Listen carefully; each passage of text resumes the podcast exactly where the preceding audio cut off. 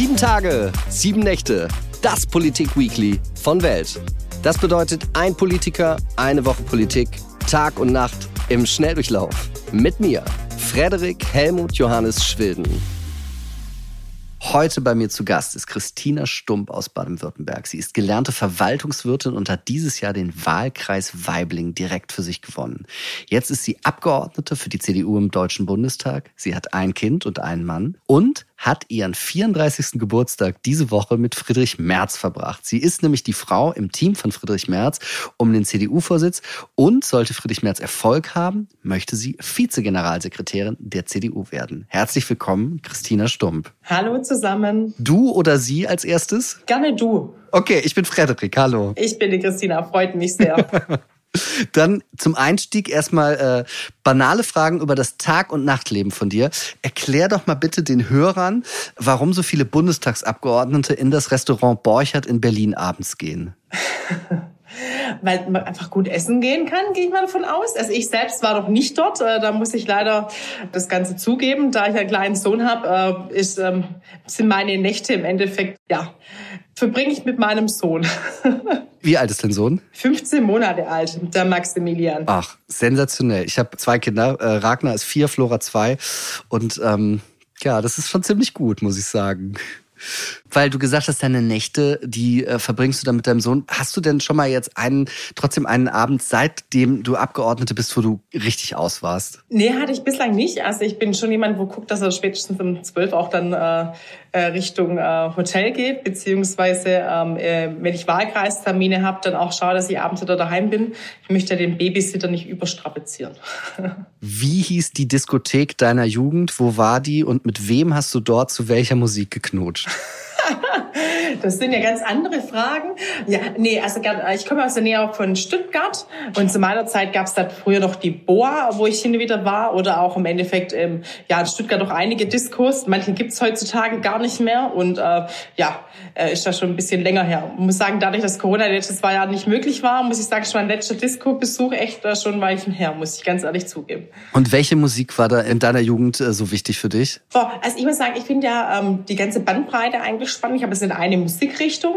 Ich muss, ich höre viel Aktuelles, muss ich sagen. Und ähm, bin auch ein bisschen, muss ich sagen, ähm, darf ich mich da outen, äh, Helene Fischer-Fan, also was heißt Fan, aber ich finde finde sie echt gut, muss ich sagen, ähm, und macht eine gute Musik, die kriegt eine gute Mischung hin, finde ich, äh, und dann natürlich tagesaktuelle Musik, also alles auch, was hip ist und im Radio hoch und runter läuft, so kurzum. Was, was gefällt dir an Helene Fischer? Ich finde einfach, sie hat eine tolle Ausstrahlung, macht klasse Musik und ähm, ihre Shows, muss ich sagen, sind natürlich schon Weltklasse. Jetzt kommen wir in den ersten großen Themenblock. Mit der ersten Frage dazu, bist du die Rettung der CDU? Also ich würde es gar nicht an meiner Person festmachen, dass ich die äh, Rettung der CDU bin. Ich glaube, wir haben wirklich extrem gute Leute in, innerhalb der CDU und ähm, ich bin ein Teil von diesem Team und äh, ich glaube, dass wir uns jetzt auch im Team März richtig gut aufgestellt haben, in dem Team CDU, die ganze Bandbreite auch. Wir sind eine Volkspartei und in der Volkspartei haben wir im Endeffekt von allen, also ob jung, älter, weiblich, männlich. Äh, ich glaube, es ist einfach wichtig, dass wir wirklich die ganzen Interessen der Bevölkerung abbilden. Und das finde ich, das bildet die CDU am besten ab. Und da gehöre ich als junge Familienmutter natürlich genauso dazu. Und ich freue mich, dass sie einfach auch die Interessen jetzt zukünftig auch als, ich hoffe doch, wenn es dann klappt, als stellvertretende Generalsekretärin auch vorantreiben kann. Weil ich glaube, man muss äh, diese Vereinbarkeit von Beruf und Familie, aber auch von äh, Politik und Familie, ich glaube, da muss man noch einiges tun. Dafür möchte ich mich auch zukünftig einsetzen. Meine Frau leitet ein Kunstmuseum und ich bin ja Politikjournalist bei der Welt und der Welt am Sonntag. Und ich habe geguckt, dein, dein Mann ist Anwalt, arbeitet in der Kanzlei. Also für mich und meine Frau ist es echt schwierig, das hinzukriegen. Die ist jetzt gerade in Köln auf einer Kunstmesse und ich gucke auch schon so halb quasi manchmal auf die Uhr, weil ich weiß, ich habe bis um vier, um meine beiden Kinder aus der Kita abzuholen. Und wenn irgendwas nicht klappt, weil irgendwas weiß ich nicht, wenn du jetzt zu spät gewesen wärst oder ich oder so, das hätte den ganzen Tag durcheinander gebracht. Wie schafft ihr beide das? Ja, ich glaube, das, wie du das gerade beschrieben hast, ist eigentlich genauso, wie es mir auch geht. Also diesen ständigen Zeitdruck kennen, glaube alle Eltern, weil man denkt, ach, das ist eigentlich ja bis 16 Uhr lang Zeit, ähm, aber dann kommst du morgen ins Büro und dann ist der Tag dann doch anders wie gedacht äh, und äh, man steht unter einem ständigen Zeitdruck. Also mir geht es genauso. Ich sage immer uns, äh, mein Mann und mir geht es eigentlich so wie eigentlich allen Eltern, die beide berufstätig sind. Welche Funktion du dann machst, ob du dann wie du im Radiobereich dann tätig bist oder im Fernsehbereich oder dann im Endeffekt mein Mann als Rechtsanwalt tätig ist, total egal. Oder ob mir im Endeffekt welche, welches Berufsbild am Schluss ist. Kernthema ist, die Kinder müssen pünktlich aus der Kita abgeholt werden und dann hat man ja auch, möchte man auch Zeit mit seinen Kindern verbringen. Ich glaube, es kommt nicht auf die ja, auf, es kommt für mich auf die Qualität dann drauf an und ich freue mich immer jeden Abend, wenn ich dann mal Maximilian sehe, äh, weil es für mich einfach auch eine schöne Zeit auch ist. Also ich möchte einfach auch beides vereinbaren, den Job und aber auch die Familie, die für mich auch höchste Priorität hat, ähm, weil es einfach auch eine schöne Zeit ist, das ganze Alter. Also meine ist jetzt 15 Monate alt, die Tochter ja dann, wenn ich es richtig gehört habe, zwei Jahre. Das ist ja vom Alter her wirklich auch das, wo sie so viel lernen und auch jeden Tag was Neues können. Ich finde, das ist echt eine Bereicherung auch. So jemanden wie Friedrich Merz oder Markus Söder hat man man ja nie in einem Interview gefragt, Herr Merz, wie machen Sie das denn eigentlich mit Kindern in Ihrem Beruf? Da müssen Sie doch sicherlich auch zurückstecken. Das ist aber was, was bei Frauen immer ich zumindest das Empfinden mitschwingt, wenn man sagt, wie schaffst du das wirklich? Ist Ihnen diese Frage in der CDU schon gestellt worden? Ich muss sagen, innerhalb der CDU weniger. Ich glaube eher während Bundestagswahlkampf. Also ich habe ja, äh, bin ja diesmal erstmalig angetreten für den Wahlkreis Weiblingen, einer der schönsten Wahlkreise in Baden-Württemberg natürlich. Und äh, ich war echt überrascht, wie viele Personen mich dann doch darauf angesprochen haben, Sie sind jetzt junge Mutter, wie machen Sie das mit Berlin? Äh, Sie ziehen ja dann nach Berlin. Da muss ich den Leuten erstmal erklären, dass ich nicht nach Berlin ziehe, weil meine Hauptaufgabe ist, direkte Auf, ähm, Abgeordnete für den Wahlkreis zu sein. Ich möchte ja auch für die Bürgerinnen und Bürger ansprechbar sein, für die Anliegen. Das ist ja mein Hauptjob. Und dann haben sie das auch verstanden. Und ähm, ich mache dann auch immer klar, also ich alle Entscheidungen bespreche ich mit meinem Mann und mit meiner Familie. Das ist mir wichtig, weil darauf muss ich auch zurückgreifen können. Und angesichts dessen, wenn ich das dann den Leuten erkläre, ich habe es abgestimmt und es läuft so und so, aber die Oma ist dabei und da war die Oma mit einem kleinen am Wahlkampf dabei, dann sehen die das im Endeffekt, das funktioniert gut und dann macht mein kleiner Sohn aber auch gut mit, dem macht es viel Freude, auch bei den Veranstaltungen dann einfach auch rumzulaufen. Dann sehen die, das ist für mich auch gelebte Familienpolitik. Also ähm, ich glaube, ähm, es schadet ihm jetzt nicht, wenn er dann mal Sonntag mittags bei einer Veranstaltung mit dabei ist, ähm, ob er jetzt darum läuft oder auf dem Spielplatz spielt. Also er hat auch da Kinder. Also ich finde es immer schön, ich bin ja junge Abgeordnete, dann kommen auch viele Familien auch, wo Kinder mitbringen. Und deswegen ist das immer so, wie eine kleine, ja, wie so eine Art kleiner Kindergarten, wo sich dann äh, parallel auftut. Und ich finde das eigentlich, da merkt man, davon lebt auch die Gesellschaft, aber auch die CDU, ähm, dass wir im Endeffekt einfach auch wieder gucken müssen, für junge Familien attraktiver zu werden. Und das möchte ich als Person auch leben. War dein Sohn schon im Bundestag, seit du Abgeordnete bist? Heute Morgen war er mit dem Bundestag kurz, weil ich hatte heute Morgen die Ehre, dass ich mit Frau Bundeskanzlerin Merkel ein Bild machen durfte, nachdem das ja, glaube ich, echt selten noch vorkommt. Fürs Familienalbum gibt es ein Bild mit Maximilian und mit mir und der Frau Bundeskanzlerin, was mich sehr, sehr freut. Wie war Maximilian und die Bundeskanzlerin zusammen? Was, was, ist, was haben die sich unterhalten? Also, sie haben sich sehr gut verstanden. Maximilian auch viel gelacht mit der Frau, Frau Merkel zusammen. Also, es war echt ein, ein schönes Bild, muss ich sagen. Also, Wirklich. Wir hatten Freude damit. Ist der Bundestag, hast du da Kolleginnen und Kollegen schon gesehen, die ihre Kinder auch mitnehmen? Also meine äh, Fraktionskollegen Veronia Kemmer aus dem Wahlkreis Ulm-Alb-Donau, äh, die bringt ihre kleine Pauline auch immer mit. Ich bringe Maximilian auch eigentlich nur dann mit, wenn ich keine andere Möglichkeit habe der Kinderbetreuung. Ab dem 1.1. habe ich jetzt einen äh, Bundestags-Kita-Platz. Ähm, da wird es für mich dann auch besser vereinbar. Und bis dahin geht er hin wieder mit. Teilweise bleibt er bei meinem Mann. Also wir gucken auch, dass wir das aufteilen. Und bei Veronia Kemmer ist es ebenso. Manchmal ist sie dann ohne Kind da, aber manchmal auch mit. Und äh, wir leben das eigentlich innerhalb unserer Landesgruppe Baden-Württemberg, wir zwei junge Mütter ähm, sehr, ja, dass wenn es möglich ist, machen wir das. Wenn es natürlich nicht möglich ist, ja, geht es auch ähm, mit Babysitter natürlich. Wo, wo sind die jungen Frauen in der CDU? Wo sind die jungen Mütter in der CDU? Also ich sehe sie natürlich, ich sehe Ronja Kimmer, die ich auch vor einiger Zeit schon mal interviewt habe. Aber wenn ich mir jetzt angucke, es gibt keine Frau, die für den Vorsitz kandidiert. Man, man hört immer nur Männer. Ich komme ja eher aus der Kommunalpolitik auch und kann Ihnen berichten, ich habe meine letzte Gemeinderatsliste aufgestellt. Ich brauche insgesamt, glaube ich, 36 Kandidaten waren es oder 34. Und ähm, es war echt schwer, sechs bis zehn Frauen für diese Liste zu finden. Und ich habe, glaube 30 oder 40 angesprochen. Und ich glaube, ähm, das ist auch, so sehe ich auch meine Rolle. Ich möchte eine Frau Mut machen, in die Politik zu gehen, sich einzubringen. Es gibt Frauen, die sich immer sehr engagiert in Elternbeiräte einbringen oder in ähm, Kindergarten Elternbeiräte, aber ähm, vielleicht nicht auf den Gedanken kommen, sich kommunalpolitisch auch zu engagieren oder politisch. Den möchte ich Mut machen. Ähm, und das ist auch mein Ziel, dass ich einfach die Rahmenbedingungen verbessert. Sie sind schon gut, aber ich glaube, wir können besser werden äh, hinsichtlich Kinderbetreuungszeiten bei Schichtarbeitern. Da fragt auch keiner, wie da die Vereinbarkeit von Familie und Beruf geht. Ich glaube, da müssen wir auch ran an die Thematik. Und mir ist einfach wichtig, dass ich einfach auch als junge Mutter, die ja die Probleme, Sorgen von Familien kennt, mich auch für die natürlich explizit einsetzt. Und ich hoffe auch drauf. Also ich habe die Erfahrung gemacht, wo ich JU-Vorsitzende war, dass viele junge Frauen dann auch äh, eingetreten sind. Angela Merkel ähm, ist Bundeskanzlerin zu der Zeit geworden, wo ich in die CDU eingetreten bin. Ich finde es schön, wenn wir Frauen in Spitzenpositionen haben. Deswegen sage ich auch immer, die CDU muss jünger, weiblicher und moderner werden. Und für die moderne CDU bestehe ich in Personen, weil ich im Endeffekt diese CDU mit ihren christlichen äh, Werten im Endeffekt vertrete, aber auf eine moderne Art und Weise, wie sie eigentlich alle Familien eigentlich auch heutzutage tun. Ähm, und ich glaube, das tut uns gut, einfach auch zu sagen, dass wir einfach auch bei jungen Familien ankommen. Uns wird immer nachgesagt, dass wir irgendwie altmodisch wären oder dass wir im Endeffekt, ja, vielleicht den Nerv der Zeit nicht mehr so treffen. Ähm, aber ich finde, das tun wir als CDU. Äh, wir haben auch gute Ansätze. Ich glaube, dass wir aber uns einfach ein bisschen besser vermarkten müssen. Und das ähm, sehe ich als meine zukünftige Aufgabe als stellvertretende Generalsekretärin, dass ich einfach auch nochmal, ja, vielleicht einen neuen Anstrich uns verpasse. Ähm, hinsichtlich der Vermarktung von den Themen einfach, dass wir einfach ja auch andere Formate bespielen, damit man einfach die junge Leute besser erreicht heutzutage. Warum wollen Sie Vizegeneralsekretärin werden und nicht Generalsekretärin? Äh, warum willst du? Mann, ich hab's voll vergessen. Warum willst du Vize-Generalsekretärin werden und nicht Generalsekretärin? Ich fühle mich in der Rolle als stellvertretende Generalsekretärin sehr, sehr wohl, muss ich sagen. Also für mich persönlich ist es einfach besser vereinbar. Mit der Familie auch, auch von den Zeiten innerhalb, ähm, wo ich in Berlin bin und im Wahlkreis. Ich bin ja sehr erst frisch gewählte, direkt gewählte Abgeordnete. Und mir ist es sehr wichtig, dass ich auch vor Ort noch präsent bin in meinem Wahlkreis. Und ähm, das kann ich auch nicht zaubern.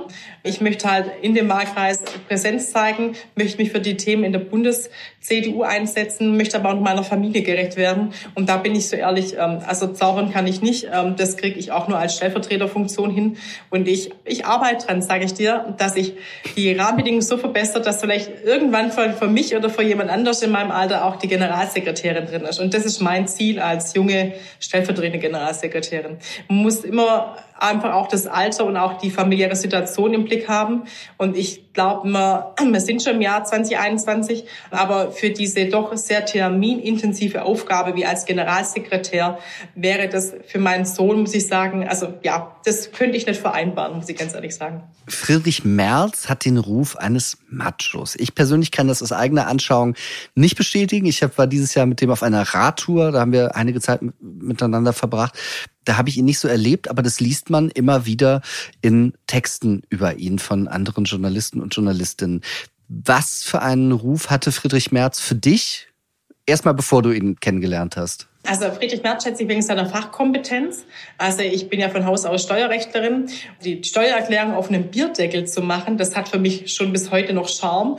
Wenn es auch nie umsetzbar sein könnte bei dem doch relativ äh, komplexen Steuerrecht, erhoffe ich mir eine bestimmte Entlastung auch im Steuerrecht, also weniger Bürokratie, äh, weniger Berichtspflichten auch. Wir hatten im CDU-Programm ja drin im Wahlprogramm, dass wir gern die Aufbewahrungspflichten für ähm, im Handelsrecht gern ähm, verringert hätten, dass einfach die Unternehmen da auch entlastet werden. Ich glaube, in dem Bereich gibt es echt einiges zu tun und das ja, traue ich Friedrich Merz am besten zu. Wie hat er dich angesprochen? Wann ist das gekommen? Oder hast, hast du angerufen und gesagt, ich komme zu dir? Also meistens für die Funktion als stellvertretende Generalsekretärin. Ja. ja, er hatte mich angerufen. Also ich kenne Friedrich Merz. Wir sind jetzt gemeinsam ja neu im Bundestag eingezogen. Er war ja schon im Bundestag, aber jetzt ähm, im, am 26. September sind wir beide ja wieder, ähm, also ich neu und er wieder in den Bundestag eingezogen.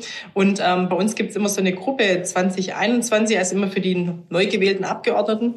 Da, daraus kannte ich ihn und ähm, er hatte mich dann angerufen und mich gefragt, ob ich mir das äh, vorstellen könnte. Wann war das? Vor einigen Tagen war das. das also es war wirklich kurz. Das war sehr kurz. Ähm, deswegen war auch die, äh, die Vorbereitungszeit für den Auftritt am Dienstag sehr, sehr kurz auch für mich. Und was, was hat er gesagt? Also ich war mit ihm unterwegs, ich habe auch einige Biere mit ihm getrunken bei der Radtour sich seinen Wahlkreis. Eines seiner Lieblingswörter ist stark. Er hat immer so, ja, stark, sensationell, was Sie hier machen. Wie, wie hat er bei, bei dir angerufen? Hat er gesagt, du, du, ich finde, du bist ganz schön stark, ne? Kommst du bei mir ins Team? Oder wie, wie macht Friedrich Merz das? Wie überzeugt er dich? Also er hat mich angerufen und hat gefragt gehabt, ob ich mir das vorstellen könnte. Dann habe ich gesagt, ich brauche Bedenkzeit, weil ich das ja auch gern mit meiner Familie besprechen möchte. Ich glaube, dass wir wieder beim Thema, dass äh, eine Frau da vielleicht doch länger überlegen muss, weil die Organisation, wo dahinter steht, eine ganz andere ist. Und ähm, dann habe ich ihn abends dann zurückgerufen und habe dann zu ihm gesagt, hab, dass ich es mache und ähm, dass ich mich auf die Zusammenarbeit freue. Und äh, ja, richtig so kam das Ganze zustande. Was denkst du, warum hat er genau dich angerufen? Also ich glaube, äh, ich bin jetzt im Juni ja nominiert geworden, weil unser Bundestagsabgeordneter sehr kurzfristig erklärt hat, dass er nicht mehr zur Verfügung steht. Ich hatte dann vier Monate einen sehr intensiven Bundestagswahlkampf ähm, und bei der Ausgangslage, bei dem doch schlechtesten äh, Bundestagswahlergebnis, habe ich ein sehr gutes Erststimmenergebnis erzielt habe einen engagierten, frischen Wahlkampf geführt und habe auch ein sehr positives Feedback bekommen innerhalb von meinem Wahlkreis, ähm, dass einfach meine Kampagne und auch äh, das, was ich einfach auch diese mir ist die Basis sehr wichtig. Ich gehe gern raus, unterhalte mich mit den Leuten und möchte auch wissen, wo der Schuh drückt.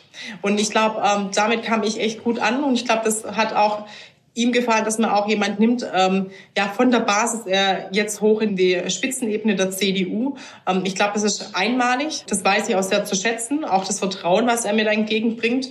Ähm, und mir ist einfach auch wichtig, dieses kommunale. Ich bin seit Jahr, ja, seit 14 in der Jungen Union, mit 16 in die CDU eingetreten, bin überzeugte CDUlerin. Für mich ist es eine große Ehre, auch zukünftig ähm, aktiv mitzugestalten und auch die Themen selber zu besetzen und auch anderen Frauen Mut zu machen, dass sie einfach auch politisch werden. Es gibt viele Frauen, die sind politisch, haben politisches Interesse, aber sie trauen sich nicht in die CDU einzutreten aus bestimmten Faktoren. Und ich glaube, da ist es einfach auch ein schönes Zeichen, wenn es auch so junge Frauen wie ich die Möglichkeit haben und ähm, ich freue mich drauf.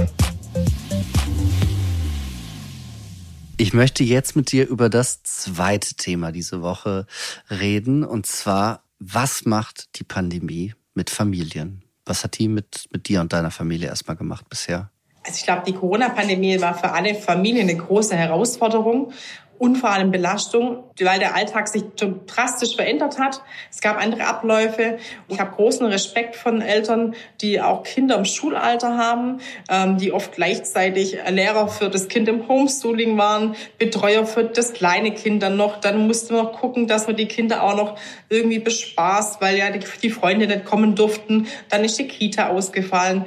Und ich glaube, es sind einfach so Faktoren, die ich ziehe wirklich den Hut von Familien. Äh, bei mir ging das jetzt, meiner war noch relativ klein. Ähm, aber wenn die Kinder in die Schule gegangen sind oder auch in einem Kindergarten oder Kita waren, alles ist ausgefallen, man musste sich organisieren, und dann noch Homeoffice. Ich glaube, das war mit Abstand eine der größten Belastungen für alle Familien deutschlandweit. Und ich ähm, muss echt sagen, ich glaube, wir müssen echt anerkennen, was die Familien geleistet haben. Und ähm, wir müssen jetzt aber auch appellieren, dass sich A, die Leute impfen lassen und dass sie auch wirklich auf ihre Kontakte achten, ähm, dass wir wirklich nicht nochmal vor den nächsten Lockdown gestellt werden. Ähm, weil wenn man sich anguckt, wie die Zahlen steigen, ist das natürlich schon äh, sehr erschreckend, muss ich sagen, wie schnell auch diese äh, Zahlen ansteigen. Und Richtung Weihnachten hin müssen wir echt gucken. Ich hoffe, es gibt keinen Lockdown mehr, sondern wir kriegen das so hin. Aber ich glaube, da muss jeder sich selber ein bisschen, ähm, ja, dran erinnern, dass äh, Hände desinfizieren und äh, Maske tragen so die Pflichtaufgaben sind und dass man auch wirklich sagt, äh, also dass man sich nochmal boostern lässt mit dem Impfstoff, halte ich für wichtig. Was denkst du, woran liegt das? Ich habe mir mal angeguckt, die einzelnen Bundesländer. Und da ist Baden-Württemberg, das ist so im Mittelfeld. Bayern ist zum Beispiel richtig schlecht. Sachsen natürlich. Ähm, der Norden ist deutlich besser. Wie erklärst du dir das? Hast du da mit Leuten in deinem Wahlkreis, mit Menschen mal darüber gesprochen? Sind da Leute skeptisch? Ich tue mir immer schwer. Also ich glaube, es ist einfach lokal teilweise auch, ähm, warum die Corona-Zahlen teilweise höher sind. Ich glaube, weiß nicht, ob man es wirklich herleiten kann. Ähm, ich glaube, dass es wirklich auch oft daran liegt, wie vor Ort auch die Leute ihre ähm, Vorsichtsmaßnahmen auch leben. Also ich finde es weiß nicht, ob das bestätigen kannst, aber am Anfang der Pandemie hat jeder auf Hände desinfizieren geachtet, die Maske, viel Abstand. Und mittlerweile habe ich dann das Gefühl, dass die Leute, wenn sie Maske, Maske tragen, eigentlich dann gar nicht mehr so den Abstand einhalten. Und ich glaube, die Pandemie geht zu lang dass im Endeffekt diese Ausdauer so langsam verloren geht bei den Leuten, sich an die Regeln zu halten. Und wenn die Abstände auch nicht mehr eingehalten werden, ist halt die Ansteckungsgefahr halt einfach deutlich größer. Und ich hoffe, dass es ähm, ja dass die Leute sich dran halten und die nächsten paar Wochen noch durchhalten. Für mich ist das ja auch sehr, ich fühle da immer mit mit der, mit der Bevölkerung, ähm, weil natürlich für mich das auch genauso hart ist. Und wenn jetzt die ganze Einschränkung wieder kommen oder bestimmte Maßnahmen auch wieder oder 2G plus, ähm, ich glaube, das stellt alle für Herausforderungen, aber ich glaube, nur gemeinsam können wir das ähm, schaffen. Du hast im Wahlkampf Sandkastengespräche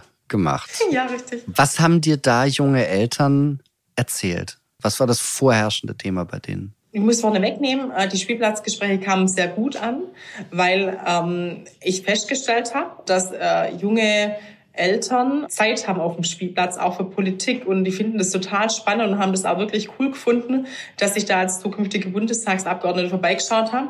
Weil wenn ich das jetzt auf dem Marktplatz sehe, dann guckt man nach dem Kind, dann gehst du einkaufen, ähm, da hast du gar keine Zeit und auch keinen Nerv dafür, dich über, über Politik zu unterhalten. Und die Sorgen waren vor allem der Frauen. Ähm, also ähm, bei uns jetzt in Baden-Württemberg sind die Kita-Gebühren, möchte ich sagen, ja schon etwas höher. Und wenn dann Frauen berichten, dass es, wenn sie arbeiten gehen und die Kita bezahlen müssen am Strich, es günstiger wäre, sie würden daheim bleiben, dann haben wir, glaube ich, schon Ansatzpunkt, ähm, dass wir einfach dann was machen müssen. Und da ist für mich ein Blickwinkel natürlich die Steuerklasse, Steuerklasse 3,5. Das ist natürlich immer sehr schwer für die Frauen dann auch, weil sie einen hohen Lohnsteuerabzug haben.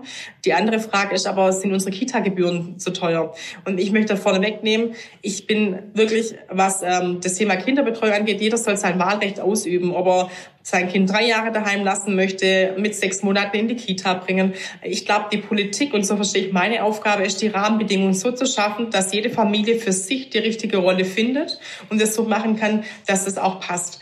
Nur glaube ich auch, dass Frauen sehr gerne früh wieder einsteigen in den Job, aber halt keine 100 Prozent oder 80 Prozent, sondern vielleicht erst mal 30 und dann 50 Prozent. Und dann müssen wir schon gucken, dass die Kita-Betreuung oder die Betreuung des Kindes A gesichert ist und B bezahlbar ist. Und ich glaube, da müssen wir als CDU auch ran, ähm, dass wir einfach das Ganze auch so gestalten, dass die Familien einfach die besseren Rahmenbedingungen bekommen dann. Das heißt, willst du die, die Kita-Gebühren in Baden-Württemberg, willst du die senken? Sollen die weg am besten? Soll das in Deutschland, weil ich meine, du bist ja jetzt Bundespolitikerin, soll irgendwie der Föderalismus weg, damit man das einheitlich lösen kann? Was ist da deine Idee? Zum einen ist natürlich sind die Kita-Gebühren Ländersache und die Kommunen entscheiden das selber. Und ich glaube, es ist auch richtig, dass die Kommunen das selber äh, entscheiden können. Die kommunale Haushalte sehen heutzutage nicht überall wirklich gut aus. Ähm, ich glaube, es muss jede Kommune selber entscheiden.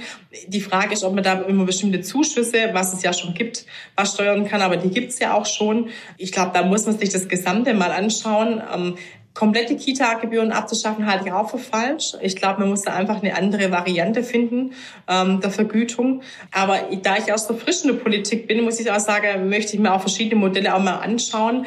Den Stein der Weisen habe ich da ehrlich gesagt auch nicht gefunden. Hast du den Eindruck, dass in der Pandemie Kinder die schlechteste Lobby und somit am meisten Einschränkungen hatten im Verhältnis zu, zur Wirtschaft, zu Erwachsenen, die in Restaurants gehen konnten oder sowas? Die Kinder haben es am schwersten gehabt, weil sie im Endeffekt ähm, dadurch, dass sie wirklich ihre Freunde nicht treffen konnten und die soziale Kontakte, was ja für junge Kinder oder auch für Jugendliche sehr wichtig ist, über die Sozialkontakte bestimmte Sachen auch zu lernen und einfach auch den Austausch aus dem Schulhof. Ich glaube, das hat den Kinder extrem gefehlt und das kann man auch so schnell nicht nachholen. Ich glaube, dass man den Fokus nicht auf die Kinder hat setzen müssen oder setzen muss, sondern auf die ganze Familie, weil ich glaube, die Eltern sind auch wirklich diejenigen, und ich spreche da total wirklich aus Erfahrung. Wenn er wirklich eine, auch eine, eine Wohnung hat, die nicht besonders groß ist und dann am Küchentisch man dann Homeoffice macht und dann gleichzeitig Schulaufgaben und dann kann man ja auch zu Teilen gar nicht auf den Spielplatz gehen. So war das teilweise auch in Baden-Württemberg, dass die Spielplätze äh, in der ersten Welle auch geschlossen waren. Das ist schon die Herausforderung für die Eltern gewesen und gleichzeitig natürlich auch für die Kinder. Und ich glaube, da müssen wir jetzt auch einfach gucken, dass wir unser Hauptaugenmerk wieder auf die Kinder und auf die Familien legen. Ich möchte aber auch erwähnen, dass natürlich die Senioren, das sind eine genauso schwer gefallen ist. Ich glaube, man darf nicht nur die Jüngeren ansprechen. Ich glaube, die Senioren sind da genauso betroffen gewesen von dieser Einsamkeit, wo dann wirklich zu ähm, den längeren Lockdown-Zeiten dann geherrscht hat. Ähm, und ich hoffe, es kommt nicht mehr. Deswegen wirklich mal ein Appell an alle, wer noch nicht geimpft ist, lasst euch impfen. Ähm, es ist wirklich wichtig und ähm, wer die Möglichkeit hat zum Boostern, direkt boostern. Ich habe jetzt auch die nächsten paar Wochen wieder einen Termin, wenn ich wieder fit bin. Da mein Kleiner in der Kita ist, nehme ich gerade jegliche Erkältung mit. Ich habe zwar kein Corona, aber jegliche Erkältung, das kennt auch jeder. Ähm, und wenn ich die Möglichkeit habe, dann wieder fit bin, werde ich mich auch boostern lassen. Also würdest du dann sagen, weil du sagst, na ja, also wie sich das anhört, also es waren ja schon Familien, also äh, Senioren, Kinder und Eltern, die in der Pandemie irgendwie viel äh, zu tun hatten. Hat deine Partei, die CDU, die jetzt lange regiert hat, hat die das vergessen? Hat die das auf nicht, hat diese Leute nicht mitgedacht? Also die CDU hat besonders an die ähm, Familien gedacht und auch an die Senioren. Ich glaube, die ähm, Pandemie in der, dem Ausmaß war einmalig. Ähm, keiner hätte sich, glaube ich, träumen lassen, dass ähm, wir Läden schließen, Lokale zu haben, ähm, die Firmen runtergefahren werden, dass wir von heute auf morgen ins Homeoffice gehen. Ich glaube, man muss auch wirklich äh, sagen, es ist diese Art von Pandemie konnte sich, glaube keiner in diesem Ausmaß ähm, ausmalen. Ähm, und ich glaube, daher kann man auch nicht sagen, ähm, hätte das besser machen können, weil keiner wusste, wie wirkt sich das jetzt wieder aus.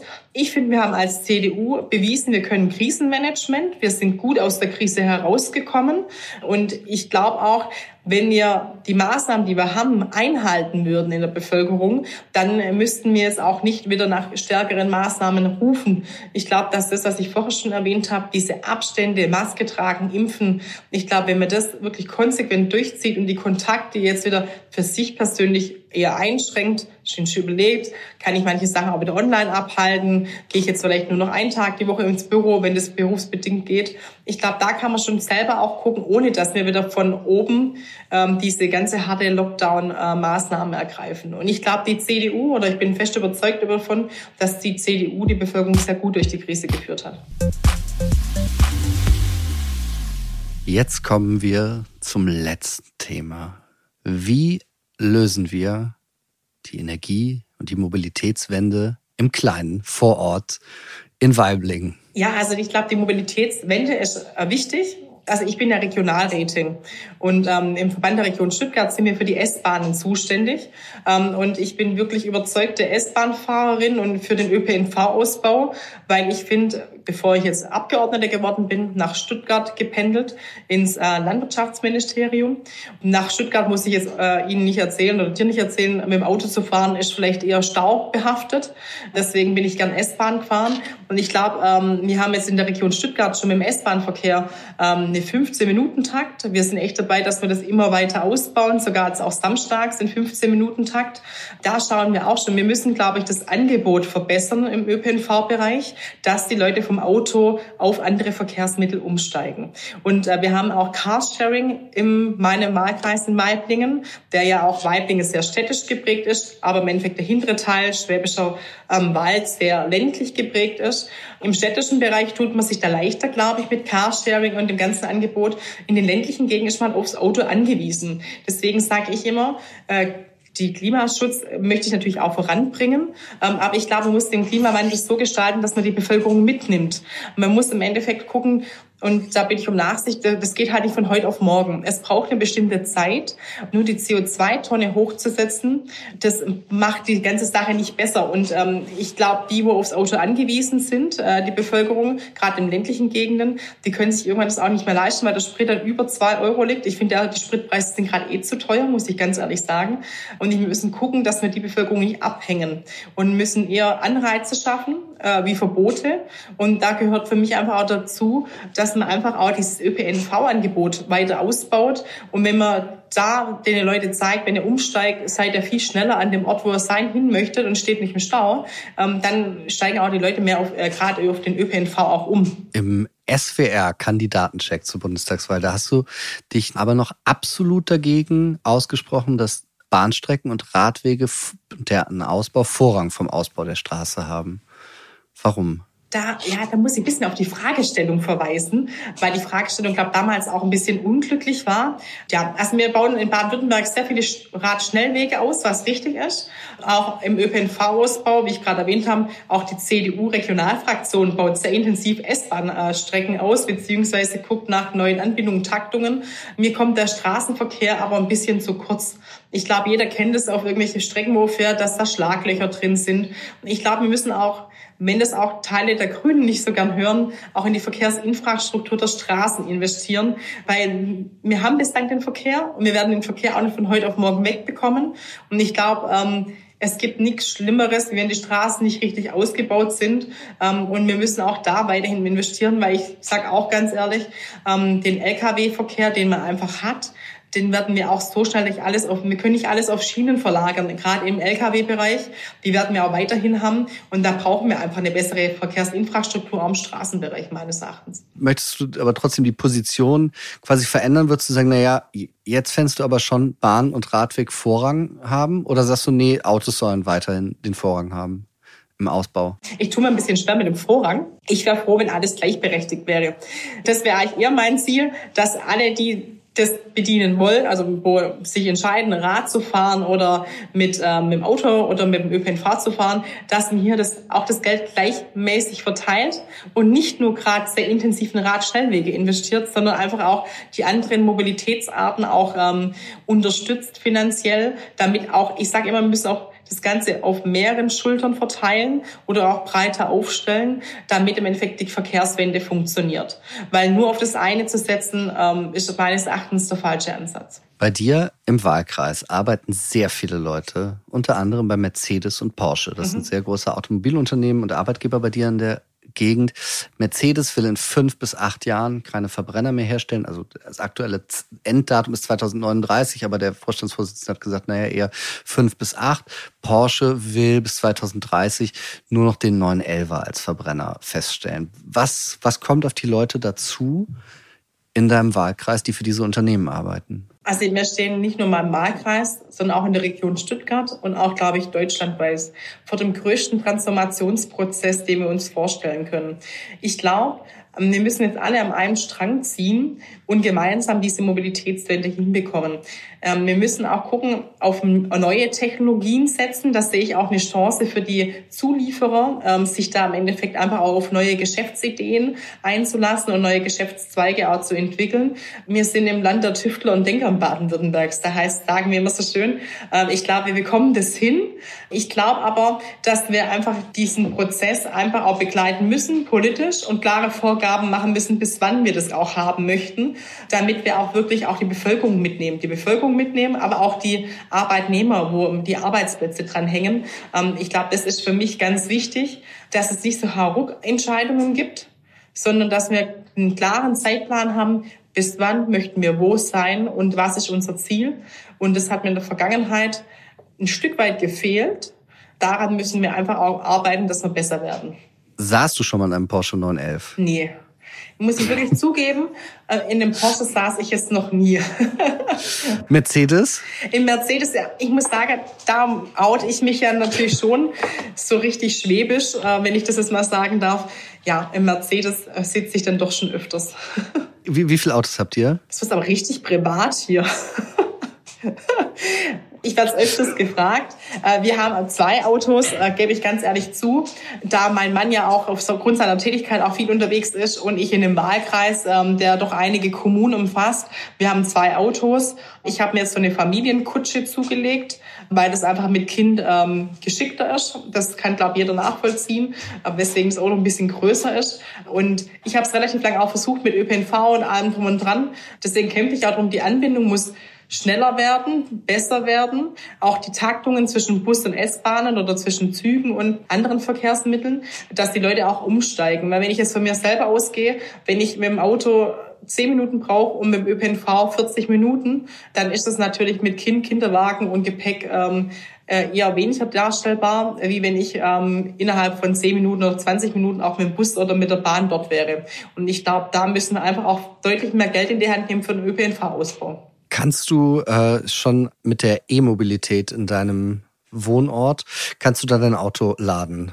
wenn du eins hättest oder hast? Also E-Auto habe ich, E-Auto habe ich leider noch keins, muss ich sagen. Bei uns gibt's Ladesäulen in der Stadt. Äh, Weibling hat mehrere E-Ladesäulen, äh, wo äh, bislang man sogar kostenlos parken konnte beim Laden und ähm, das auch sehr gut angenommen wurde. Und ähm, ja, also wenn an der Kapazität liegt es bei mir im Wahlkreis, glaube ich, nicht an E-Ladesäulen, sondern einfach an der Tatsache, ich glaube, dass gerade auch die Lieferfristen einfach auch zu lang sind von E-Autos.